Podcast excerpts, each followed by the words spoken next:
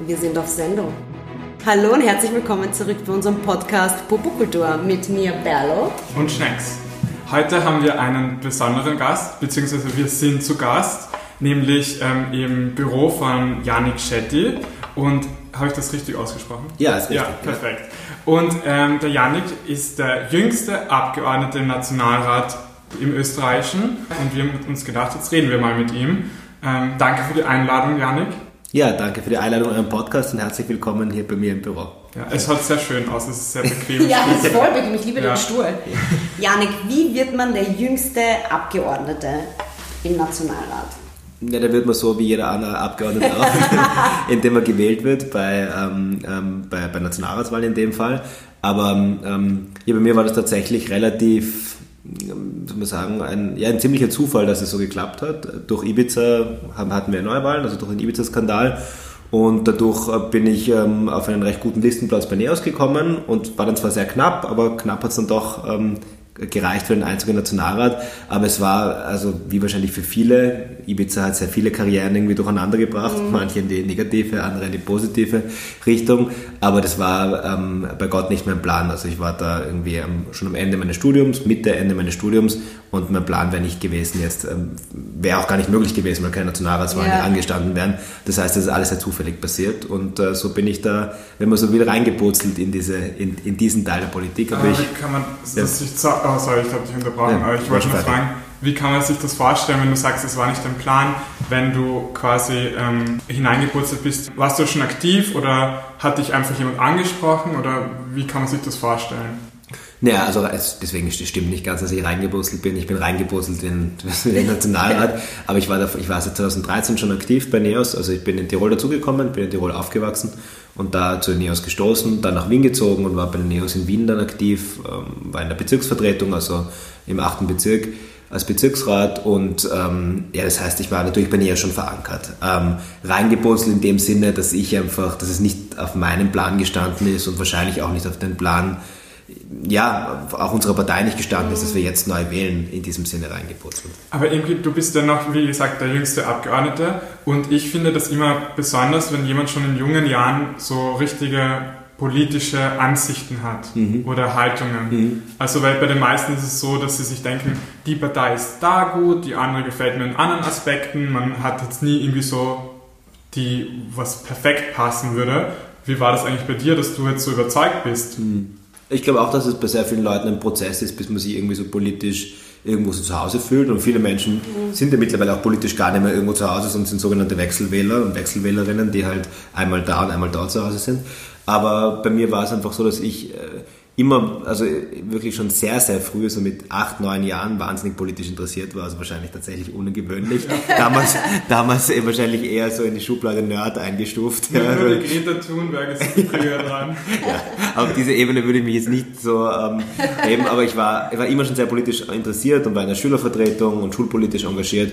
Und dementsprechend, ja, habe ich mich einfach schon sehr früh begonnen, mit Politik auseinanderzusetzen und bin dann mit 18 zu der NEOS gekommen. Also hat einfach schon viel früher begonnen. Deswegen würde ich jetzt sagen, ich bin zwar altersmäßig sehr jung und der jüngste Abgeordnete, aber was mein politisches Engagement betrifft, alter Hase ist vielleicht jetzt schon, äh, ist vielleicht zu viel gesagt, aber mache ich das ja doch nicht so kurz. Ich war mal Klassensprecher oder mhm. bin gewählt worden als Klassensprecher und habe es dann zurück, also bin zurückgetreten und habe es nicht angenommen, ah, weil mich meine Kollegen nur ärgern wollten. Oh. Ja, wirklich. Aber ich, ich habe heutzutage würde ich es annehmen und sagen, okay, jetzt mache ich das. Aber damals habe ich mir gedacht, Alter, ich mag nicht. Aber ja, vielleicht wäre es ja. damals die Chance gewesen, den Kollegen eins zu zeigen. auch das jetzt. ich war mal Klassensprecherin, aber weil ich so viel rede okay. und sehr viel reden kann, ohne zu atmen dazu. Jetzt kannst du diese Leidenschaft des vielen Redens in deinem Podcast Ja, genau. Aber du hast ziemlich große Themengebiete auf deinem Tisch. Integration, Sport, Jugend, LGBTQ, GTIQ+, mhm. mhm. pardon. Wie lässt sich das politisch alles vereinen? Ja, das ist bei uns, äh, bei den kleineren Fraktionen, also vor allem bei uns Neos, wir sind ja die kleinste Fraktion im Nationalrat, insofern eine Herausforderung, weil wir einfach 15 Abgeordnete haben und die, die Themen, die politischen Themen, die treffen uns genauso wie die großen Parteien. Das heißt, wir müssen alle diese Themen, die die großen Parteien auf 70 Abgeordnete aufteilen oder auf 50 Abgeordnete aufteilen, auf 15 aufteilen. Deswegen hat jeder von uns ganz diverse Sprecherfunktionen. Bei der ÖVP zum Beispiel gibt es einen Abgeordneten, der Sprecher für Zivildienstpunkt, ja, weil sie einfach zu, we zu, wenig Themen eigentlich haben, ja. um die so zu verteilen. Und bei uns hat jeder Abgeordnete sehr viele Themenbereiche. Aber es stimmt, bei mir ist es sehr ist es sehr divers und sehr, sehr vielfältig ähm, und es ist challenging, aber es macht auch große Freude, weil man ganz unterschiedliche Menschen kennenlernt. Also wenn man einen Sportfunktionär trifft, ist es natürlich was ganz anderes, als wenn man mit jemandem aus der LGBT-Community zu tun hat. Ja? Und am nächsten Tag äh, trifft man sich mit Stakeholdern aus dem Bereich der Integration. Also es ist ganz, ganz divers und es ist schon herausfordernd, weil man sich immer auch umstellen muss auf die mhm. unterschiedlichen Herausforderungen und Wünsche der Menschen, aber ich finde es super, weil, weil es ganz ähm, unterschiedliche Aspekte sind. Hast du auch das Gefühl, dass du wirklich allen Themenbereichen gerecht werden kannst überhaupt oder wirst? Ja, also es gibt schon Themen, wo ich sagen, wo ich einen Schwerpunkt, wo ich einen Schwerpunkt gesetzt habe ähm, und, ähm, und wo ich mich sicher besser auskenne als nach dem ersten Jahr. Es wäre gelogen, wenn ich sagen würde, in allen Themen fühle ich mich ja. gleich. Was ist denn so dein Favorite, würdest du sagen? Na, Favorite oder wo hängt das so, Herz? Ja. Also, so also am leidenschaftlichsten, wie soll man sagen, habe ich gerade im letzten Jahr habe ich mich sicher mit äh, dem Themenkomplex LGBT, LGBTIQ auseinandergesetzt, weil wir ähm, da einfach ein ähm, paar sehr kontroverse Geschichten im Parlament hatten, Sachen, die mich auch persönlich wahnsinnig geärgert haben. Aber ähm, aber mir ist die, also gerade die Integrationspolitik, so gesamtgesellschaftlich, ist natürlich eine Riesenherausforderung. Also da hänge ich schon auch sehr dran. Und natürlich Sport, also man, bei den einen Sachen, da geht es um, um, um, um, ja, um Menschen, da geht es um Menschenrechte, da geht es um Grundrechte. Aber Sportpolitik ist halt auf einer ganz anderen Ebene auch wahnsinnig spannend. Aber so im letzten Jahr würde ich schon sagen, LGBTIQ-Politik war das, was mich am leidenschaftlichsten einfach aufgrund der Themenlage beschäftigt hat. Ich du hast da dein ah, Danke.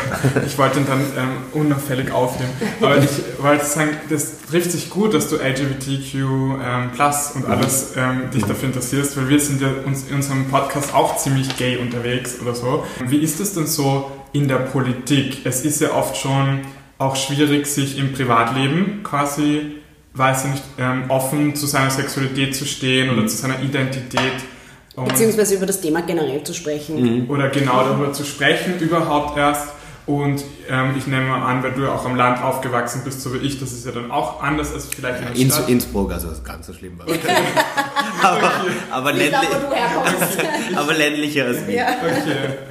Ja, was war eigentlich die Frage? Die Frage war, ähm, wie es dir eigentlich damit geht, was so deine Erfahrungen sind. Also wie, wie ist die Wahrnehmung? Das würde uns interessieren. Mhm. Also innerhalb deiner eigenen Partei, nämlich mhm. haben wir es so sehr gut angenommen, weil ihr da alle auch äh, mhm. hintereinander, also hinter euch steht, aber auch vielleicht äh, von anderen äh, Kollegen außerhalb der Partei, der mhm. eigenen. Wird das belächelt oder wird das auch ernst genommen, das Thema, wie jetzt ja. ein Klimawandel-Topic? Ja, ja. Wie ist da das Gefühl? Also mal zur ersten Frage, so das ist tatsächlich recht spannend, weil ich mir leichter tue, eigentlich auf einer, also, wie man sagen, also das ist für mich eigentlich gar kein Thema, auf einer Bühne zum Beispiel irgendwo zu stehen und zu sagen, hey, ich bin Nationalratsabgeordneter, ich bin auch schwul. Ähm, aber so, ähm, also das ist für mich viel leichter, mhm. als es leider oft noch im sozialen, würde ich jetzt nicht sagen, Umfeld, aber oft im professionellen Umfeld ist, zum, so wie es halt viele zum Beispiel in ihrer Arbeit, ja, nicht verheimlichen, aber oft nicht ansprechen oder ja. sehr lang halt äh, hinterm Berg halten damit. Oder ähm, wie halt sehr viele, wenn halt irgendwie ein blöder Witz gemacht wird, halt nicht das ansprechen, sondern sich lieber, keine Ahnung, zu verstecken oder das halt irgendwie jetzt nicht zu thematisieren, weil man nicht in eine ungute Situation kommen mhm. will. Da ist es für mich noch viel, also da fallen mir viel, viel mehr Situationen ein, wo es mich in solchen Kontexten unangenehm ist, als es, dass es auf der Bühne oder im Nationalrat ähm, unangenehm ist. Ganz lustig, ich weiß nicht warum, weil es natürlich eine viel größere, ist ja eigentlich unlogisch, ja, weil es ja ähm, eigentlich eine viel größere Hemmschwelle ist vor der so großen, so großen Publikum oder vor so einem wichtigen Gremium wie dem Nationalrat über so etwas zu sprechen oder sowas anzusprechen. Aber lustigerweise ist das bei mir, ähm, ähm, ja, habe ich da die Struggles, die ganz viele aus der LGBT-Community haben, in ihrem nächsten Umfeld, jetzt vielleicht nicht unbedingt, aber einfach so in der Arbeit oder wo auch immer mit Bekannten oder vielleicht nicht so engen Freunden, ähm, viel eher als in der Politik. Würde ich das nicht so erleben. Und ansonsten, wie die, wie die, wie die Wahrnehmung ist, also bei Neos natürlich, ähm, ähm, ich, ich würde sogar sagen, dass Neos einen großen Beitrag geleistet hat, auch zu meinem Outing-Prozess. Ich bin nach Wien gezogen, ich war da noch nicht geoutet und habe über Neos einfach auch das erste Mal, Innsbruck ist zwar eine Stadt, aber eine kleine Stadt, das erste Mal Menschen kennengelernt, mit denen ich mich identifizieren habe können. Ja? Also jüngere, ältere, schwule, also vor allem schwule Männer, wo ich mir gedacht habe, hey, das sind Menschen, mit denen kann ich mich identifizieren. Soll es gar nicht abwertend klingen, aber in Innsbruck war damals, hat sich auch viel verändert in den letzten Jahren, aber war damals eigentlich das einzig Sichtbare der LGBT-Community. Einmal im Jahr so eine, ein, ein Pridechen, würde ich sagen, aber Ja. keine Pride, ja. Und ähm, das sind aus meiner damaligen Perspektive, das bitte nicht falsch verstehen, aber aus meiner damaligen Perspektive nur Leute sichtbar gewesen, Drag Queens zum Beispiel, wo ich als 15-Jähriger ähm, noch nicht wissender Schwuler mir gedacht habe, "Boah, das mit dem kann ich mich aber nicht identifizieren. Nicht, weil ich es abwerte, sondern weil es einfach eine, weil es eine Erscheinung war, wo ich mich einfach nicht drin sehe. Ja. Und das war in Wien dann ganz anders, weil ich da einfach dann schwule Männer in dem Fall kennengelernt habe, ähm, aber auch andere Personen aus der Community, wo ich mir gedacht habe, hey, das ist ja nicht irgendwie so, wie es oft dargestellt wird, das sind nicht irgendwie so crazy, crazy people. Und, Man könnte ähm, sagen, dass das ganze Spektrum kennengelernt, Genau, oder? Also ja. von bis, was es gibt, Ja. Grundsätzlich. Ja. Aber darf ich dich fragen, was hältst du denn eigentlich, was ist denn dein, dein Standpunkt zum Thema Outing? Also generell privat und, und oder beruflich? Wie meinst du meinen Standpunkt dazu? Weil ich persönlich, ich, ich finde Outing nicht so cool. Also ich bin eher, also das klingt jetzt ganz blöd, ich muss das erklären. ähm, weil ich denke mir, zum Beispiel meine Tante sagt oft zu mir, Schnecki, wann wirst du denn endlich, also ich heiße anders, aber das ist unser Nickname. Ja. ähm, sie sagt immer, wann sagst du es denn deinen Eltern und so weiter. Und ich sage dann immer zu mir, zu ihr, mein kleiner Bruder, der ist heterosexuell, der muss ja auch Sag nicht zu, sein, zu den Ja. Eltern gehen und sagen, hört bitte zu, ich stehe auf Frauen und so. Warum sollte ich das denn machen, wenn ich schwul bin? Und deswegen denke ich mir, ich habe mich quasi im Leben noch nie so gesagt, also nicht, dass ich mich erinnern könnte, zu jemandem, ich bin schwul, weil ich, ich habe das Gefühl, das ist so eine Rechtfertigung oder eine Erklärung, was nicht zu erklären ist quasi, Mhm. weil es Ja, so ja, natürlich ja, ist. Und deshalb habe ich es bis jetzt immer so gehalten, dass ich sehr indirekt das mache. Zum Beispiel ein, ich habe, ein Freund hat mich einmal gefragt, der im Ausland lebt, hey, wie geht's dir so? Und ich habe ihm geschrieben, ja gut, ich bin gerade ähm, verknallt, das war vor einiger Zeit irgendwann mal. Und er hat gesagt, ja, in wen, dann schick mir ein Foto. Und er hat sich wahrscheinlich gerade erwartet, dass ich dem das Foto von einem Mädel schicke oder so. Und ich so, habe es von einem Typen geschickt. Und, und er hat das sehr cool aufgefasst und hat gesagt, oh cool, wie heißt der oder so. Und ich finde dieses indirekte Outing cooler, also für mich persönlich, ähm, weil ich mich nicht rechtfertigen will für meine Sexualität, weil das sowas Natürliches ist. Ja. Und deshalb habe ich gedacht, wollte ich dich nur fragen, wie du das siehst, weil ich finde das spannend, wie das die anderen machen. Nein, ich glaube, in einer idealen Welt ist es natürlich so. Ähm, und es muss eh jeder für sich entscheiden. Also ich finde, wenn du dich wohl damit fühlst, dann ist es eh super, weil ich glaube, das ist, das ist so, wie es sein sollte. Ne? Also Eigentlich schon, Eigentlich ja, schon, ja. ja. Aber natürlich, wenn ich denke, wenn ich mit meinen Eltern, das, äh, kannst muss jeder im Einzelfall entscheiden, wenn ich mich jetzt, meine Eltern haben das super aufgenommen und war auch für mich klar, dass ich es super aufnehme. Ich hatte echt Glück gehabt auch, aber ähm, ich glaube trotzdem, wenn ich damals meinen Eltern gesagt hätte, das halt einfach so quasi, auch wenn es nicht so sein sollte, ja, aber so quasi mit der Tür ins Haus gefallen wäre und einfach gesagt hätte, ich bin jetzt zusammen mit einem Typen oder mit einem XY, aber einem Mann, ähm, dann hätte sie das einfach sehr irritiert, glaube ich. Es wäre wahrscheinlich gar nicht so, äh, vielleicht wäre es eh gut gewesen, ich weiß nicht. Aber Also oft ist es, glaube ich, so, dass man Leute ein bisschen mehr vor den, auch wenn es nicht so sein soll, ich will es nicht verteidigen, aber oft dann mehr vor den Kopf stößt, wenn man so, weil unsere Gesellschaft halt nun mal so ist, noch ist, wie sie ist. Ich meine, das Komische ist ja, ich habe das Gefühl, wir leben so in dieser Bubble gerade, wo man, wo ich zum Beispiel denke, wir sind schon so eine freie Gesellschaft. Und dann, wenn ich kurz aus dieser Bubble rausschaue, dann erschrecke ich mich oft, dass es vielleicht doch nicht so offen ist, obwohl wir hier in Österreich Ich glaube auch nicht, dass es so offen Oder? ist. Ich glaube auch, dass es eine ganz stark subjektive Entscheidung ist, weil jeder ist vom Charakter her auch anders und jeder lebt in einem anderen Umfeld und bei jedem ist es, ist es anders möglich oder auch nicht. Manche Leute brauchen den Support eben auch, dass es thematisiert wird, vor allem auch äh, im, im politischen Kontext und andere haben dieses Umfeld, dass sie einfach ganz klar dazu stehen können. Und ich glaube, dass sowohl als auch beides sehr wichtig ist. Also es sollte nicht nur in, in die eine Richtung gehen, aber wenn man Möglichkeiten bietet, wo sich jeder irgendwo identifiziert, identifiziert fühlt und zu Hause fühlt und supported fühlt, ist das, das dann, glaube ich, wirklich die ideale Welt, wo Ja, wir ja. hinkommen müssen. Klar. Aber ich wollte noch die, die Frage von davor noch nicht fertig beantwortet gehabt, weil ich bin ein bisschen ab, abgeglitten zu sagen, warum, warum bei Neos natürlich das kein Problem ist, weil Neos auch einen Beitrag für mich geleistet hat, ja, weil ich bei Neos das erste Mal eigentlich Leute aus der Community kennengelernt habe, mit denen ich, mit, mit denen ich mich identifizieren konnte. Und deswegen bei Neos, wir haben auch eine riesen äh, Community bei uns intern, also das ist, war nie ein Thema und im Parlament muss ich sagen, überraschend wenig, weil wirklich von allen Fraktionen, da schließe ich jetzt ÖVP und FPÖ mit ein, die allermeisten zwischenmenschlich voll okay sind. Ähm, auch bei der FPÖ, also die wissen natürlich alle, dass ich schwul bin, oder nehme ich mal an, die allermeisten, ähm, weil ich ja schon sehr oft dazu gesprochen habe, auch im Nationalrat. Ähm, Und, ähm, und auch da, ich meine, politisch trennt das natürlich sehr viel, aber trotzdem habe ich das nicht das Gefühl, im Gegenteil, dass in manche, mit manchen, glaube ich, komme ich sogar besser aus, als sie mit anderen auskommen. Also ich habe nicht das Gefühl, dass es irgendwie zwischen uns steht. Und bei der ÖVP eher das Problem, ja, da gibt es halt so ein paar, zwei, drei, fünf wirklich erzkonservative Abgeordnete, die einfach mit Homosexualität und äh, allem, was nicht heteronormativ ist, ein Riesenproblem haben. Ähm, die gibt's und da, dabei, also das ist eher so, dass ich mich einfach unwohl fühle mit denen. Ich glaube, die, ähm, oder nicht glaube, sondern die sind mit mir eigentlich auch ganz okay im Umgang, aber mir ist einfach zuwider, mit jemandem zu sprechen, der äh, auch nur Smalltalk zu führen, der der Meinung ist, dass äh, ähm, Originalzitat, der sagt, dass die Ehe für alle der erste Schritt in Richtung Polygamie und Geschwisterehe ist. Also da gibt es Abgeordnete der ÖVP, von denen es solche Zitate ja, gibt und dann ist es mir einfach zuwider, ja, mit denen auch nur Smalltalk zu führen. Aber zwischenmenschlich im Nationalrat, also noch nie eine unangenehme also persönlich hast du noch nie eine Nein. unangenehme Erfahrung gemacht, Nein. wo du das Gefühl hattest, Nein. dass du diskriminiert wirst? Eher wegen meinem Alter diskriminiert, also so, also, was will der Junge eigentlich oder so, ja. Ähm, aber weder aufgrund äh, meiner etwas dünkleren Hautfarbe als die des typischen Österreichers, noch aufgrund meiner sexuellen Orientierung habe ich eine negative Erfahrung mit Nationalrat gemacht. Aber das ist schön.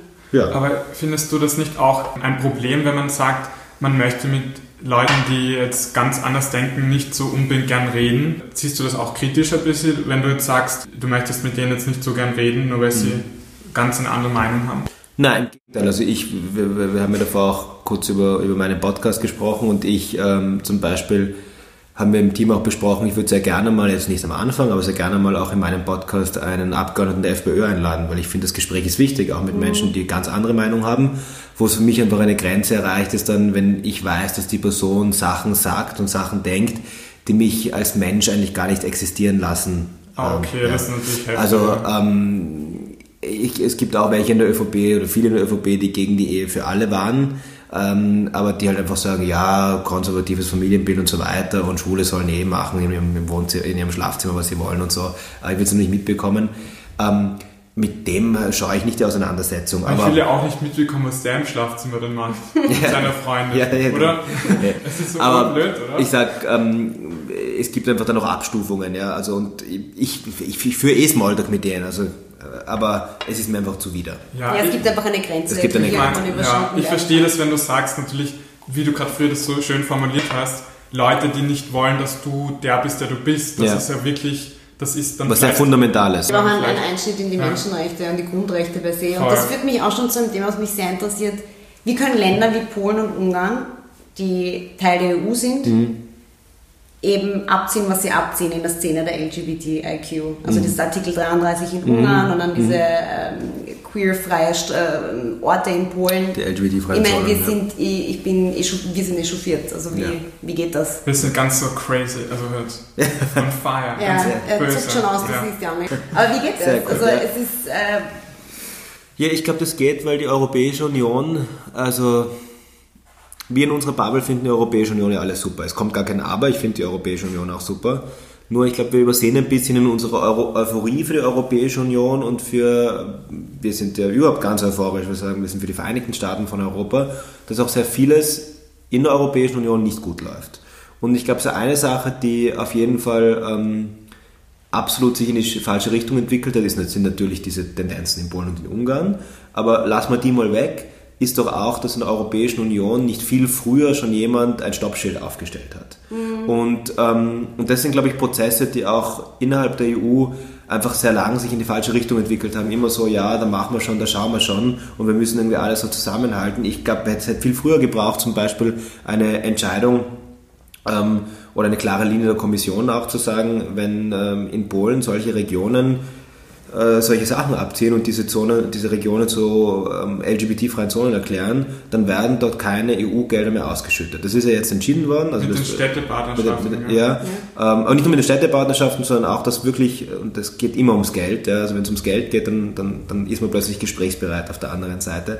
Also das ist ja jetzt passiert, dass die Gelder eingefroren wurden für diese Regionen, die solche LGBT-freien Zonen erklärt haben, aber es hätte viel früher passieren müssen, weil sobald man sowas einreißen lässt, dann kriegt man es nicht mehr, dann kann man es nicht mehr einfangen. Und ich glaube, da müssen sich schon Verantwortungsträger in der EU auch Kritik gefallen lassen, dass man da viel zu spät auch eingeschritten ist. Und Ungarn, ganz kurz noch, nicht nur was die Entwicklung jetzt bezüglich dem Artikel 33 betrifft, sondern geht es ja in ganz vielen Aspekten schon Ja. sehr lange in die falsche Richtung. Aber warum hat man, glaubst du, so lange weggesehen oder das Ganze, wie soll ich sagen, stiefmütterlich, das Thema stiefmütterlich behandelt, dass es so weit kommen konnte, dass jetzt sich auf einmal Länder äußern, wie sie es tun, ja? was ja fast Naja, gerade bei Polen liegt es, glaube ich, schon auch daran, dass Polen eines der größten Staaten in der Europäischen Union ist ähm, und man die diplomatischen Beziehungen auch bilateral zwischen den Staaten nicht äh, beeinträchtigen wollte. Und ähm, ja, irgendwie muss man, oder halt auch wirtschaftliche Interessen im Vordergrund standen, und man sich gedacht hat, man jetzt wegen so, weil, weil da irgendwo im Süden von Polen oder im, Süd, äh, im Südosten von Polen eine LGBT-freie Zone erklärt worden ist, hatte begonnen mit einer und dann mit der zweiten hat man sich halt gedacht, ja, nur weil das eine Zone ist, da werden wir jetzt nicht riskieren, dass wir da eine große, eine große Krise heraufbeschwören. Und ich glaube, man hätte halt schon sehr früh da eine Stopptafel aufstellen müssen. Aber ich habe auch das Gefühl, wenn wir von diesen ähm, LGBTQ-freien Zonen reden in Polen, auch wenn es diese Zonen nicht gibt, heißt das ja nicht, dass sie nicht unsichtbar da sind, auch wenn man sie nicht benennt. Weil ich denke mir auch in zum Beispiel in Österreich, wo es das zum Beispiel nicht gibt, da gibt es vielleicht auch Orte oder Situationen, wo man vielleicht nicht sich so gerne in der Öffentlichkeit küsst oder Händchen haltet oder so. Ist dir da irgendwie schon mal was aufgefallen, wo du gedacht hast, irgendwie, da gibt es auch noch viel zu tun oder da hast du dich unwohl gefühlt als schwuler Mann? Ja, auf jeden Fall. Also ist natürlich schon was anderes, wenn die Gemeinde offiziell deklariert, diese Zone ist frei von Schwulen, Lesben, Ja, Transgender ist und Intergeschlechtlichen. Aber wir haben natürlich ein Problem auch in Österreich, also von der letzten großen Studie der EU-Grundrechteagentur, die ich auch sehr ans Herz legen kann. Ähm, die war die größte Umfrage zu LGBT, zur Situation von LGBT-Personen in der Europäischen Union. Da geben 60 Prozent der in Österreich lebenden lesbischen und schwulen Pärchen an, dass sie in der Öffentlichkeit nicht Händchen halten aus Angst äh, vor verbaler oder physischer Gewalt. 60 Prozent, also 6, 6 von 10 Personen oder Pärchen. Das heißt, wir haben natürlich in Österreich auch ein sehr großes Thema, was das betrifft. Aber das sind eher weniger rechtliche Fragen, die es da aufzulösen gilt, weil es gibt ja kein Verbot, dass Händchenhalten verboten ist, sondern es ist ein gesellschaftliches Problem.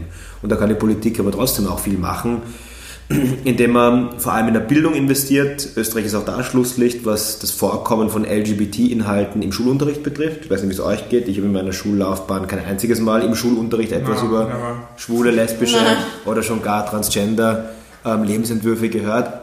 Also da muss man halt zum Beispiel über das Bildungssystem ansetzen oder sonst auch Awareness-Kampagnen starten von unterschiedlichen Seiten ähm, des Staates, um solche Sachen aufzulösen. Habt ihr da etwas intern geplant? Du sagst jetzt vom, vom Rechtlichen abgesehen, eben mit diesen, du sagst Awareness-Kampagnen, sind das, Ja. sind das Dinge, die einfach bei euch am, am Plan stehen? Ja, ich glaube, es ist nicht die Aufgabe von einer politischen Partei, das zu machen, aber es zu fordern, dass es halt der Staat macht. Ähm, Und äh, was wir ganz konkret eingebracht haben als Antrag, ist leider von ÖVP und Grünen äh, und der FPÖ abgelehnt worden, ist zum Beispiel, dass wir, ähm, dass wir von Seiten der Polizei solche Kampagnen starten. Konkretes Beispiel, ich war in den Niederlanden, dass die sehr vorbildhafter unterwegs sind, was, was, was, was die Community betrifft. Und wir waren am Abend fort. Ich weiß gar nicht, ob es ein Schwulenclub war oder ein, oder ein, oder ein, ähm, ein, ein normaler Club, das verschwimmt dort, was Das auch sehr angenehm cool. ist. Ja. Und da war auf jeden Fall, das kann ich mich noch sehr gut erinnern, so ein riesen Plakat ähm, der niederländischen Polizei, die dann irgendwie so eine Pride-Armbinde gehabt haben, also immer mit der Botschaft, ähm, so quasi wir, die niederländische Polizei, wir sind für euch da. Und das ist also ein kleines Beispiel, glaube ich, das kann man sich in Österreich eigentlich nicht vorstellen. Also, also für mich fällt es sehr schwer, sich vorzustellen, eine Kampagne der Polizei, die sich an die Community richtet. Aber das macht natürlich was mit dem Sicherheitsgefühl der Community und, äh, und ähm, das, da muss natürlich viel mehr auch einhergehen damit, also dass es Schulungen bei der Polizei gibt, auch wie geht man um mit homophober Gewalt, ja, oder auch so ganz, ähm, ja, ähm, ganz banalen Sachen. Also da, da, da haben wir Vorschläge gemacht oder auch inklusive Lehrinhalte in den Schulen haben wir alle die Vorschläge, die liegen auf dem Tisch. Es wäre auch nicht so schwer, das umzusetzen, aber leider gibt es keine Die politische Mehrheit Argumente, dafür. die Argumente dagegen sind welche? Die, die, die Ja. Top 5, sagen wir es mal so, warum das jetzt äh, nicht eine gute Idee sein soll? Naja, bei solchen Sachen, die werden dann oft vertagt, diese Anträge nicht abgelehnt, Ja. sondern vertagt und da sind die Schauen Argumente eben so, ja, wir arbeiten intensiv. Also bei solchen Sachen, wo niemand was dagegen sagen kann, wie zum Beispiel mehr inklusiven Lerninhalten, da ist dann so, ähm, da sagen dann Grüne und ÖVP, ja, wir prüfen das, wir sind, machen eine Arbeitsgruppe gerade dazu, wir arbeiten schon intensiv daran, aber diese Arbeitsgruppen liefern irgendwie nie Ergebnisse. Also. Aber weißt du, was ich interessant finde? Also, weil du gerade früher gesagt hast, gesellschaftlich ist was anderes als gesetzlich quasi, mhm. wie weit ein Land ist sozusagen. Es kann ja das Gesetz schon da sein ja. und die Leute müssen noch nachziehen. Aber bei uns ist ja so, dass, diese, dass die Ehe für alle ja auch eigentlich relativ neu ist, oder? Ja. Habe ich das in Erinnerung? Ja, so ist äh, entschieden worden, also umgesetzt worden letztes Jahr. Ja. ja. Also woran glaubst du, liegt das, dass irgendwie, also das ist ja quasi nicht von der Politik umgesetzt worden, soweit ich mich erinnern kann, mhm. sondern vom Gericht, ja. vom Verfassungsgericht. Ja, genau. Na, es ist einerseits befremdlich, dass es so lange gedauert hat, aber viel befremdlicher ist es, dass es keine politische Entscheidung war, sondern eine gerichtliche Entscheidung. Ähm, es ist natürlich gut im Endeffekt, dass es jetzt da ist, aber ich finde das schon ein Armutszeugnis auch, dass, ein, dass es ein gerichtliches Urteil braucht, um den Rechtszustand herbeizuführen, den man sich eigentlich wünscht.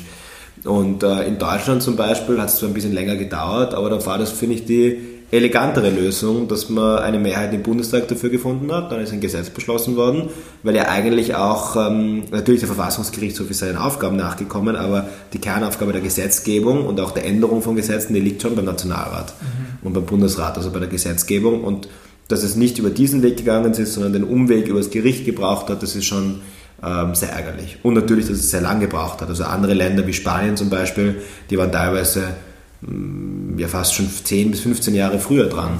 Ja. Und das ist eine lange Zeit. Und wir, auch eine lange Zeit deswegen, weil wir wissen, es gibt, also wissenschaftlich wissen, gesichert wissen, dass es eine Korrelation gibt zwischen, der, äh, zwischen einer progressiven Gesetzgebung, also zum Beispiel die Ehe für alle, mhm und zum Beispiel ganz konkret finde ich, ist einfach eine sehr harte Zahl oder ein sehr, sehr, sehr harter Vergleichswert. Also eine Korrelation gibt zwischen, gibt es eine Studie dazu, zwischen ähm, dem rechtlichen Status der Eheöffnung und der Suizidrate unter schwulen, das war, hat sich nur auf Männer bezogen, unter schwulen jungen Männern.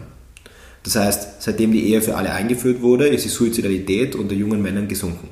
Das heißt, man weiß sehr wohl, dass ähm, auch rechtliche, rechtlicher Fortschritt ähm, einen gesellschaftlichen Fortschritt oder einen Fortschritt für den Einzelnen, der es nicht unbedingt heiraten will. Der 17-Jährige, der Suizidgedanken hat, der denkt das nicht wahrscheinlich drüber nach, heirate ich morgen oder heirate ich nicht morgen. Aber allein schon, dass es die Möglichkeit gibt und dass er weiß, in diesem Land denkt die Mehrheit oder denkt der Gesetzgeber oder der Verfassungsgerichtshof, dass es okay ist, dass schwule Männer heiraten können oder lesbische Frauen heiraten können.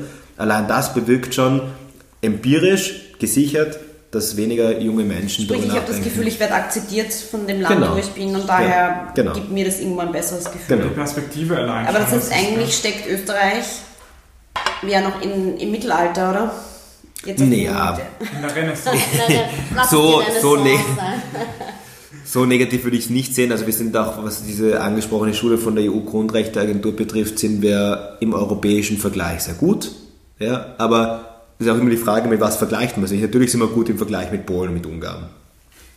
Ähm, aber es gibt vor allem weltweit betrachtet Länder und auch innerhalb der Europäischen Union Länder, die viel, viel besser performen auch. Und ähm, da geht es halt oft um Sachen, meine Ehe für alle, das ist es durch, ja, Adoptionsrecht, das ist durch aber um ganz andere grundsätzliche Fragen wie zum Beispiel Rechte von intergeschlechtlichen Kindern.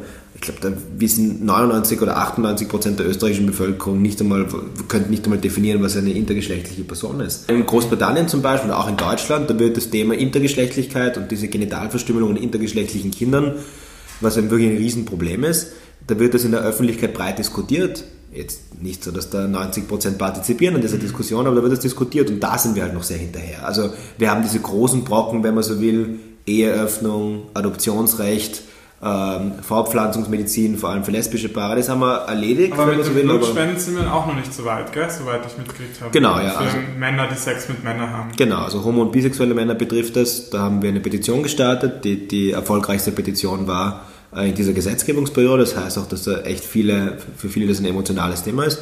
Und das liegt gerade beim Gesundheitsminister. Argumentiert dagegen wird aufgrund von HIV. Ist das so mehr oder weniger der O-Ton? Ne, argumentiert wird, und das ist ja historisch auch begründet gewesen, weil als die HIV-Epidemie ausgebrochen ist, war in der Kohorte von schwulen Männern eine wahnsinnig hohe Prä Prävalenz, also ein wahnsinnig hohes ähm, Vorkommen einfach in dieser Gruppe. Ähm, der Grund dafür ist aber, und das ist natürlich auch, äh, äh, der Grund dafür, dass Schwule das vermehrt hatten, ist ja nicht, weil sie schwul sind, sondern weil sie vermehrt ähm, in dieser Kohorte Geschlechtsverkehr praktizieren, der besonders risikoreich ist, nämlich ungeschützten Analverkehr. Jetzt ist es so, dass erstens einmal der Anteil an schwulen Männern massiv gesunken ist über die Jahrzehnte. Ähm, es aber natürlich immer noch so ist, dass im Einzelfall ein schwuler Mann, der ungeschützten, vor allem Analverkehr betreibt, einer der riskantesten ähm, Geschlechts-, also Sexualpraktiken ähm, ähm, sozusagen begeht im Lichte von HIV. Was wir aber sagen ist, es ist absolut pauschalisierend. Erstens, zweitens stigmatisierend und auch wissenschaftlich nicht sinnvoll, die Leute zu fragen, ob sie homo- oder bisexuell sind, weil es gibt sehr viele homosexuelle Männer und bisexuelle Männer, die keinen Analverkehr haben oder die nur geschützten Analverkehr haben oder die nur ähm, Analverkehr haben mit, einer, mit, mit, mit dem einen mit derselben Partner. Ähm, und umgekehrt gibt es aber sehr viele heterosexuelle Männer wie Frauen, die wechselnde Geschlechtspartner haben, ungeschützt, Analverkehr, alles drum und dran. Das gibt es auch. Aber und deswegen ist es nicht sachlich gerechtfertigt, innerhalb der, bei der Blutspende zu fragen, haben Sie in den letzten zwölf Monaten und haben Sie in Ihrem Leben schon mal als Mann Sex mit einem Mann gehabt? Sondern viel treffsicherer zu fragen, hatten Sie in den letzten zwölf Monaten und dann werden drei besonders risikoreiche Sexualpraktiken aufgelistet. Somit kann ich auch lügen. Weißt du, eben, es ist sowieso, überall, ja. es ist sowieso ja, also Blödsinn, also, weil du musst sowieso jede, jede Blutspende überprüft werden. Und deswegen ja. merkt man halt auch, dass da sehr viel auch um Politik geht und nicht so sehr um Medizin. Aber Janik, ich habe mir zum Beispiel eine Statistik angeschaut, weil es mich auch interessiert hat, um mhm. das ent, zu entemotionalisieren. Und da sagt das ähm, Robert-Koch-Institut, dass ähm, mehr als die Hälfte aller HIV-Neudiagnosen auf ähm, die MSM, also die. Männer, die Sex mit Männern haben, entfällt. Mhm. Und von ungefähr 83.000 mit HIV Infizierten sind fast 54.000 Männer, die mit Männern Sex haben. Mhm. Das war 2015 der Fall.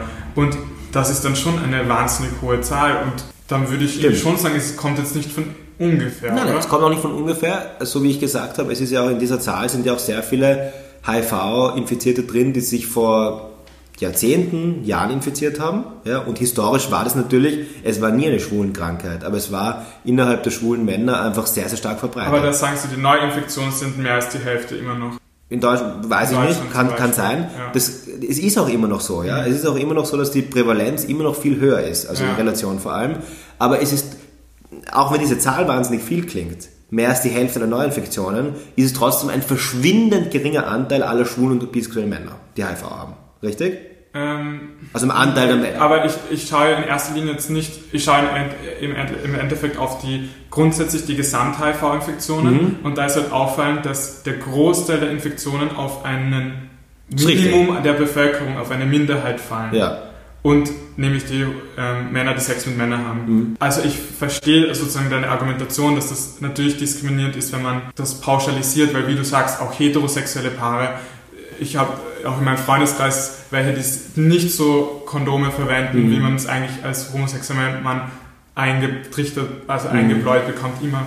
Also das haben wir mal geredet, dass viele mhm. Hetero-Männer ganz viel, ähm, wie sagt man, viel risikoreicher weniger, Viel weniger Awareness haben dafür. Genau, ja. aber trotzdem von den Zahlen ist es schon auffallend, dass naja, aber es ist deswegen, ja, das stimmt schon, aber ähm, ich verwehre mich, also ich bin auch niemand, der gegen die Evidenz Politik machen möchte, aber das, ist, das beleugne ich auch gar nicht. Diese Zahlen, die stimmen natürlich und in Österreich sind sie sicher sehr ähnlich wie in Deutschland. Nur auch da wieder, diese schwulen Männer, diese vielen, vergleichsweise vielen schwulen Männer, die HIV haben, haben HIV oder stecken sich mit HIV an, nicht weil sie schwul sind, da sind wir uns einig, weil sonst würde man sagen, Homosexualität ist eine Krankheit, sondern die stecken sich an, weil sie besonders häufig diese Art von Geschlechtsverkehr praktizieren. Oder wenn sie keine andere Wahl haben, Geschlechtsverkehr zu praktizieren, außer diese eine Art, weil ja. hetero mehr Optionen haben. Ja, ja. aber... Und deswegen, ja, viel, deswegen ist es viel treffsicherer und auch im Sinne der Blutsicherheit zu fragen, hatten Sie in den letzten zwölf Monaten ungeschützten Analverkehr, dann hast du diese ganzen Schwulen, die sozusagen in diese Beschreibung von dir reinfallen, hast du eh mit dieser Frage ja, abgedeckt. Aber mit Männern, die Sex mit Männern haben, heißt ja nicht schwul sein. Das heißt ja auch. Ja, oder bisexuell. Es, es fällt ja auch jemand einfach mal ein Mann, der vielleicht einmal ausprobieren möchte, keine Ahnung. Ja. Also da ist es eh schon ein bisschen entemotionalisiert, aber deins ist natürlich vielleicht die beste Option, dass man sagt, haben, hatten sie ungeschützten Analverkehr. Genau. Ich meine, dann, Oder auch ungeschützten Vaginalverkehr, der ist auch besonders risikoreich. Ja? Also Ja. äh, man muss einfach drei, man muss einfach, das müssen Ärzte definieren. man Ärzte, soll nicht einmal blasen ohne Kondom. Soll man nicht. Ja, man soll, es gibt, es müssen Ärzte definieren. Es Ja, gibt weil- die unterschiedlichsten, es gibt die unterschiedlichsten, also man soll am besten möglichst sicher Geschlechtsverkehr praktizieren, aber es gibt Gar noch, nicht. Gar, gar nicht das ist das Ich sicherste. wollte ich wollte nur gesagt haben, man soll es nicht um den Mund haben, habe ich gelesen. Ja, wenn, du Pech hast, hast du Pech, ja. Also ich meine, es ist alles irgendwo riskant, aber ja, das ist halt eines der größten Risiken. Ich meine, ich glaube, es geht darum, dass du einfach nicht mehr das Wort Homosexualität in direkten Kontext mit HIV Ja. bringst, weil du einfach die unsere Gesellschaft wird sonst nie darüber hinwegkommen. Ja, ja. Wir werden immer noch in den 60er Jahren in New York hängen bleiben Mhm. und die Leute dann attackieren, weil wir glauben, wir werden jetzt krank von ihnen. Und Ich glaube, das ist es. Und das Mindset vieler Leute ist eben noch so. Ja. HIV ist gleich schwul, ist gleich asozial. Genau. Wenn ich jetzt ganz hart reden darf. Weil wenn jemand, ich meine, diese, diese, diese Detaildiskussion, das kann man natürlich dann führen, ja, aber eben, wie du sagst, das finde ich einen sehr guten Punkt, weil die Leute, die das im Fernsehen dann hören, ja, Blutspende, Homosexuelle sind ausgeschlossen, da hatte jeder gleich die Assoziation, die, die denken sich ja nicht, die schließen Homosexuelle einfach so aus, sondern gleich, weil die sind alle HIV verseucht, deswegen müssen wir die alle ausschließen. Und das ist das Problem. Das Problem ist äh, gar nicht so sehr, dass es wissenschaftlich ähm, das ist wissenschaftlich. Schau, zum Beispiel, ich habe hab mich mit dem Vertreter vom Roten Kreuz auch getroffen. Und dann habe ich ihm auch gesagt, zum Beispiel, wär's, es wäre wahrscheinlich sehr, äh, im Sinne der Blutsicherheit, wenn man sagen würde, alle Männer werden von der Blutspende ausgeschlossen. Männer haben eine viel höhere Prävalenz für, ähm, für HIV, ähm, aus unterschiedlichsten Gründen. Ähm, sicher auch, weil die Kohorte der schwulen Männer da, dabei ist. Aber viel, ich weiß die Zahlen nicht, aber viel höher. Wäre sicherer. Wäre es gescheit? Wahrscheinlich nicht so, wenn man die Hälfte der Bevölkerung ausschließen würde. Deswegen grenzt man es ein bisschen weiter ein. Man hat sich dann geeinigt darauf, sozusagen irgendwann einzugrenzen auf, früher waren es schwule Männer, jetzt sind es Männer, die Sex mit Männern haben, also homo- und bisexuelle Männer. Und ich glaube halt immer noch, dass dieser Kreis so groß ist, weil du schließt homo- und bisexuelle Männer aus, die nie auch nur mit Analverkehr oder mit risikoreichem Analverkehr oder manche sogar gar nicht mit Analverkehr in Berührung kommen. Es gibt's und gar nicht so wenige. Und deswegen wäre es sinnvoller, diesen Kreis enger zu ziehen, und zwar enger zu ziehen auf jene schwul, hetero, bisexuell, die risikoreichen Analverkehr haben. Und dann hat der Vertreter vom Roten Kreuz mir eh gesagt, ja, stimmt. Oder Ende generell risikoreichen Genau. Verkehr, nicht nur Analverkehr, sondern wie du gesagt Genau, hast. muss man definieren. Ja, Ist diese ja drei, und dann ist es ja egal, wer oder was du bist. Genau. Ja? Wenn du das tust und dann kannst du dich selbst, kannst du Elefant sein, Hausnummer, ja? Dann fliegst du da einfach raus. Ja? Ist, doch, ist doch egal, ob ich jetzt schwul bin oder nicht oder teilschwul oder Ja. was auch immer. Ja Und egal. dazu kommt ja, auch wie du gesagt hast, jede Spende muss überprüft werden. Das heißt, ich könnte da irgendwas hinschreiben. Ja? Ich könnte hinschreiben, ich bin Benjamin Blümchen und ich habe fünfmal die Woche sind, gell? ja, genau. Aber es wäre total egal, weil die Spende muss überprüft werden, egal was ich da angebe. Und deswegen, ähm, und deswegen ist das schon eine sehr, eine, auch eine politische Frage, weil was in diesem Fragebogen steht, hat natürlich auch vor allem viel Symbolwirkung. Ja, und ich glaube, das ist das Ausschlaggebende. Ja? Genau. Und ich glaube, es ist auch, es geht auch darum, dass du einfach wieder dieses Wort homosexuell und in Verbindung mit HIV einfach wieder, hast du wieder einen weiteren Step geschafft, wo du das wegrationalisierst. Ja. Und die Leute, und es gibt wirklich viele Leute, die wirklich noch glauben, dass jeder, der schwul ist, HIV hat und vor allem jeder, der schwul ist, dann vielleicht auch noch nicht prostituiert ist, weil er muss schauen, dass er sein Leben irgendwie finanzieren kann. Also komplett absurd. Das ist so, ich weiß nicht, woher diese, dieses blasphemische Denken kommt, aber es ist wirklich noch so. Und ich glaube, dass das vielleicht wieder ein Schritt in die Richtung wäre mit einfach auch dieses Equality. Genau. Aber wir haben da auch noch eine Frage, wa- was ja mit den Transgender, äh, mit der Zuerkennung des dritten Geschlechts, das hast, hast du gelesen, gell, Berlo? Genau. Wie steht ihr da dazu? Weil ich war jetzt, äh, ich war äh, letztes Jahr recht viel in, in Schweden und Norwegen unterwegs und da gibt es also auch schon diese, diese Toiletten und das wird auch schon relativ, also für mich als Laie offen gelebt. Also ich habe das schon irgendwie wahrgenommen, ohne mich das, damit auseinanderzusetzen ist. Wenn du ganz kurz diese Bewegung erklären kannst, was das für einen weiteren Fortschritt für uns bedeuten würde, diese, die Anerkennung des dritten Geschlechts. Ne, also äh, das, die, die dritte, diese dritte Toilette zum Beispiel, Ja. das finde ich ist schon ein bisschen, also da habe ich auch noch keine wirklich sehr abgeschlossene Meinung oder sehr ambivalente Meinung, weil das wurde auch schon vor allem von, von linken Parteien zu so einem Kampfbegriff gemacht. Ja, Bist du für die dritte Toilette oder nicht?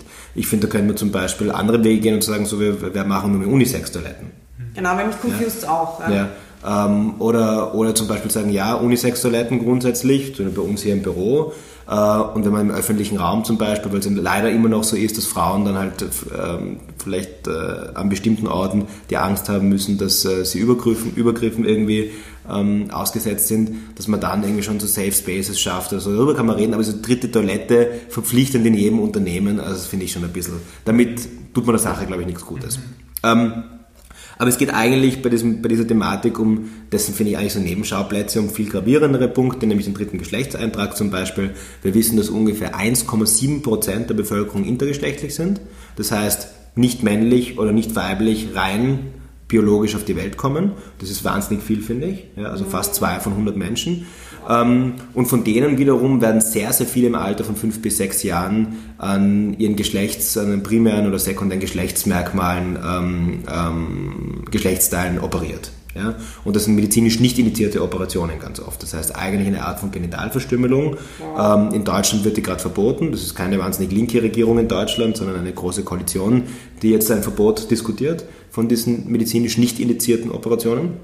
Das heißt, da müsste man ansetzen. Und was den dritten Geschlechtseintrag betrifft. Entschuldigung, aber was heißt das? Erklären wir das mal kurz. Warum werden die operiert? Naja, oft ist es dann so, ist halt, das schaut halt, das ist, muss man sich vorstellen, das ist dann ein nicht ganz ausgeprägtes weibliches Genital oder männliches Genital und dann sagen Ärzte, ja, ich sehe, das Kind wird dann vielleicht gemobbt in der Schule, sollte man vielleicht schon operieren. Ähm, die meinen es oft auch nicht böse, aber die Intention ist halt die falsche. Weil sehr viele, es muss auch differenzieren, weil es ganz unterschiedliche ähm. Erscheinungsformen sind, aber in aller Regel ist es nicht notwendig zu operieren. Mhm. Es wird aber trotzdem operiert und das sind teilweise wirklich harte chirurgische Eingriffe, also stundenlang ja, vor allem, dauern die teilweise. Und du, musst, ja. und du meinst, man sollte warten, um die dann zu fragen, wie sie sich eher fühlen. Genau, also unsere, unser, unser Vorschlag wäre, dass wir hier sagen, wenn, immer wenn es medizinisch nicht indiziert ist, das heißt, es gibt keine medizinische Indikation, es gibt keine negativen Folgen, wenn man nicht operiert, mhm. dann soll diese Operation mal grundsätzlich untersagt sein. Auch keine Einwilligungsmöglichkeit der Eltern, weil es um einen wahnsinnig schwerwiegenden Eingriff in die Integrität des Kindes geht. Ab einem gewissen, ähm, und dann kann man auch darüber reden, zum Beispiel in bestimmten Grenzfällen, ob es eine gerichtliche Bewilligung braucht oder wie auch mhm. immer. Ja. Ähm, und dann später ist es ja kein Problem. Also wenn man mit, wenn, wenn, wenn die betroffene Person, wenn sie erwachsen ist oder vielleicht auch schon ab 14 sagt, ja, sie möchte sich einem operativen Eingriff unterziehen, der eigentlich dann kosmetischer Natur ist, weil es nicht medizinisch indiziert ist, ja. dann ist eine ganz andere Frage. Im Alter von fünf oder sechs Jahren stundenlange Operationen an Kindern durchzuführen, ähm, wo man weiß, dass das wahnsinnig negative ähm, Folgen haben wird in der Pubertät und wenn die Hormone auch einsetzen, das erachten wir für hochproblematisch. Vor allem psychosomatisch ist das ja, ja genau. Wahnsinn. Das Kind genau. weiß ja nicht, was da passiert. Genau. Das heißt, das ist äh, wirklich, da wird viel, Österreich ist auch schon von der, ähm, vom, EU, vom UNO-Kinderrechtsausschuss dafür verurteilt worden, auch ähm, ist, äh, wurde auch schon vom Europarat als Folter qualifiziert, diese Praxis. Das heißt, das ist echt ein, ein, ein großes Ding. Ich persönlich finde ja auch ein, für den Einzelnen ein viel wichtigeres Thema als die Ehe für alle. Ich möchte es nicht gegeneinander aufwiegen, ja. Alles ist wichtig. Nur deswegen sage ich, wir diskutieren in Österreich über die größten Themen, großen Themen, aber vergessen dann solche wahnsinnig wichtigen Themen für Einzelpersonen, für nicht wenige Einzelpersonen, zwei von 100, äh, die für die ein viel schwerwiegenderes Thema sind. Die, die, die brauchen sie, wenn die dann mit 20 nach so einer Operation mit 5 ähm, wahnsinnige psychosomatische Folgen haben, dann ist für die die Ehe für alle nicht so essentiell. Und das ist irreversibel. Also ich möchte auch nicht gegeneinander aufspielen. Ich, ja? Weil, ja. ich sage nur, wir verlieren oft ein bisschen das Blick, den Blick sozusagen ja. für die wirklich gravierenden Geschichten. Ich meine, es ist ja auch arg, dass wir dann, dass diese Diskussionen zu der öffentlichen Meinung als dritte Toilette ja oder nein Genau. Verharmlost wird. Mir ein bisschen angekommen, ja. Genau, für, für, uns als normale Medienkonsumenten kommt das so an und dabei, wenn du den Hintergrund erklärst oder man sich damit auseinandersetzt, weiß man, wow, das ist jetzt wirklich viel ähm, gravierender und das ja. ist das Problem. Und ich glaube, das ja. kommt deshalb nicht raus, weil es 1, so und so viel ist viel, mhm. aber betrifft mich ja persönlich nicht. Genau, also ja, die, die, Gesamtpopulation quasi. Das heißt, was schert mich ja, was der Einzelne, also jetzt ganz egoistisch gesprochen und deshalb findet das, glaube ich, auch nicht diesen, dieses Echo, das es kriegen sollte. Ja. Aber dritte Toilette ist reißerisch, ja, weil um Gottes Willen, ich muss in meinem Betrieb ein drittes Klo, was soll das und überhaupt. Da kann man einfach, glaube ich, viel stärker emotionalisieren und auch ein bisschen propagieren. Intergeschlechtliche Menschen sind überhaupt innerhalb der LGBTIQ-Community, würde ich sagen, die Gruppe, die am meisten auch äh, oder am wenigsten Beachtung bekommt. Warum? Weil schwule Lesben, okay, sowieso, mittlerweile Gott sei Dank in breiten Teilen vor allem Europas akzeptiert und auch ähm, respektiert. Aber Transgender sind oft sichtbar, ja? also weil Transgender-Menschen oder Menschen, die ähm, oder Transpersonen, die sind ja in einem biologisch eindeutigen Geschlecht, fühlen sich aber darin nicht wohl und unternehmen oft ähm, Operationen, ähm, Anpassungen, um sozusagen ähm, in das andere in das andere Geschlecht, also von Mann zu Frau oder von Frau zu Mann, wenn man so will, zu wechseln. Ich weiß nicht, ob das jetzt der richtige Ausdruck mhm. ist, ja, ich mir auch oft schwer, ähm, dass man da nicht irgendwelche Gefühle verletzt, äh, weil, weil, natürlich die betroffenen Personen da auch sehr sensibel sind. Aber ihr wisst, was ich meine. Das ist dann oft sichtbarer. Aber intergeschlechtliche Personen sind oft nicht so sichtbar, mhm. weil ähm, die haben zwar Varianten der Geschlechtsentwicklung, ähm, Varianten der Geschlechtsmerkmale, aber nach außen hin unter Anführungszeichen schauen die aus, so wie gemeinhin ein Mann verstanden wird oder eine Frau verstanden mhm. wird. Und deswegen ist diese Debatte dritte Toilette für die Betroffenen, glaube ich, gar nicht so wichtig. Ja. Das glaube ich auch nicht. Was mich noch so gegen Ende interessieren würde, ich zum Beispiel hab, bin jahrelang nie auf die Pride gegangen mhm. in, in, Wien, weil ich mir immer gedacht habe, wow, da feiern sich die LGBT-Community ähm, einmal im Jahr, wir sind so offen und lieben alle und sind so tolerant und alles. Und unterm Jahr, wenn man irgendwie auf Tinder oder Grindr herumtextet, schreiben sie in ihre Profile rein, ähm, keine dicken, keine dünnen, mhm. keine, kein, niemand unter 1,80 oder keine, mhm. sind total viele Sehr Kriterien, Oberflächen oder keine, also es ist mir schon uroft untergekommen mhm. und deswegen bin ich nie mitgegangen. Mhm. mhm. Wie siehst du das eigentlich? Du, ich denke mir mal an, du wirst jetzt in deinem Alter wahrscheinlich auch viel herumdaten, wenn du mhm. Platz, Zeit hast, ich weiß nicht, als Politiker, ob du da überhaupt Zeit hast. Und wenn, ist dir das auch schon aufgefallen? In dieser schwulen Community, findest du die irgendwie eine nette Community oder so in dieser Online-Welt. Ja, das ist etwas, was ich auch schon viel gelesen, also da gibt es ja auch viel Berichterstattung darüber, ähm, vor allem auch äh, in Großbritannien, wo das besonders arg ist, also dieser Rassismus innerhalb der Community vor allem, aber auch viel Intoleranz innerhalb der Community gegenüber, zum Beispiel von, von Seiten schwulen, schwuler Männer gegenüber zum Beispiel Transgender-Personen. Ja. Also innerhalb der Community ist es sicher ein sehr großes, ein sehr großes Thema. Ähm, aber ich sage da immer, ich sehe das auch relativ, wie soll ich sagen, ich sehe es relativ schmerzbefreit, weil ich mir denke, so wie es unter Inländern böse Menschen gibt, unter Ausländern böse Menschen, gibt es unter Heterosexuellen böse, aber halt äh, abwertende Menschen und genauso halt noch Community. Es ist vielleicht ein bisschen weniger nachvollziehbar, wenn man sich denken würde, hey, du hast selber bist Teil einer Community, die diskriminiert und ausgegrenzt wird, du musst auch ein höheres Bewusstsein dafür haben. Aber wenn wir, wenn wir ungefähr sagen, ungefähr 10% der Bevölkerung ist, ähm, ähm, ist LGBTIQ, dann geht es natürlich durch alle Bevölkerungsschichten durch, durch alle Bildungsschichten durch. Und natürlich sind da auch sehr viele Menschen dabei, die ähm, Rassisten sind, die ähm, halt auch nicht einen wahnsinnig weiten Horizont haben. Das heißt, ich finde, nur weil jemand schwul ist oder lesbisch ist, macht er sich noch nicht zum besseren, zum toleranteren nee. Menschen. Und da sind halt auch ganz viele dabei, die halt auch racist sind. Ja? ja und ich, ich wundere jetzt nur, dass die dann oft dann mitgehen und dann bei diesem Pride dann ähm, für etwas mitgehen. Aber vielleicht gehen die ja gar nicht mit. Ähm, das kann sein. Aber vielleicht habe ich schon mal einen gesehen. Ich weiß nicht. Du hast recht. Also ich gehe jetzt eh brav mit. Also ich glaube, die Pride ist ein gutes Statement, ist auch wichtig und man darf nicht pauschalieren. Die, die Berlo geht jedes Jahr. jedes Jahr da, immer dabei. dabei. Ja, dann sehen wir uns hoffentlich nächstes Jahr, wenn es kein ja, Corona mehr gibt oder nicht in dieser Form. Aber sollen wir mit einer positiven Frage beenden? Oder mit einem positiven Thema? Ähm, also, Stell die Frage, die du stellen willst. Also, Janik, wie geht's dir gerade mit dem Daten? Mit, mir, mir geht es mit dem Daten, also mit dem Daten ist für mich kein Thema, weil ich in einer Beziehung bin. Ah, okay, na da. Das also, ist das mit dem Animal von. Janik, was ist dein Spirit Animal? Ah ja, genau, das auch nicht. Schnecke nervt mich schon seit Wochen. Was ist dein Spirit Animal? Das hat mich so interessiert. Ein Spirit Animal? Ja. Interpretier darin, was du willst. Ich habe es auch nicht gleich gecheckt. Das Spirit Animal ist dem, das Tier, mit dem du dich am meisten verbunden bist und dem du auch vielleicht ähnlich siehst oder ähnlichen Charakter hast. Weil sie ist zum Beispiel die Berlo, das haben, also Menschen sagen, ich bin ein Chamäleon. Das wäre mein Spirit. Wirklich? Ja. ja. Mhm. Ähm, ist es positiv? Ich weiß nicht. das ist, glaube ich, Auslegungssache. Nee, ich finde, also ich hoffe, ich identifiziert mich nicht äh, rein äußerlich damit, aber ich finde, also ich bin ein unglaublicher Fan von, ähm, von Seeottern. Oh, süß! Eben, ja. Kennst du diese Videos, wie sie mit ihren Steinchen spielen ja. und so? Also ich bin, ich bin auch schon, äh, muss ich zugeben, allein für Seeotter in den äh, Tiergarten Schönbrunn gegangen, um dir zuzuschauen. Ja, Dann ist es dein Spirit Animal. Das Spirit Animal. Ah, das genau. Cute, ja. Schnecke, was ist deins? Äh, nicht die Schnecke, nicht die Schnecke. Sag, was ist dein Spirit Animal? Ich weiß nicht. Ich finde vielleicht eine Katze. Weil ich finde so elegant rumspitzen. Nein, du bist nicht elegant. Okay. okay. Jetzt liebe deine Keine Ahnung, ist egal. Janik, danke ja. für deine Zeit. Es war mhm. wunderbar. Danke für die Einladung. Alles Gute, viel Erfolg. Euch auch. Überstehe die Wienwahl gut. Er, er wird, Bald. ist, Wienwahl ist er nicht für ihn, er ist Bundes. Ich weiß, aber er ist ja auch involviert Ah, immer in das auf Wahl. Ganze. Er, er fiebert mit dafür. Danke dir. Alles Gute euch. Tata, see you Bye, next bye. week.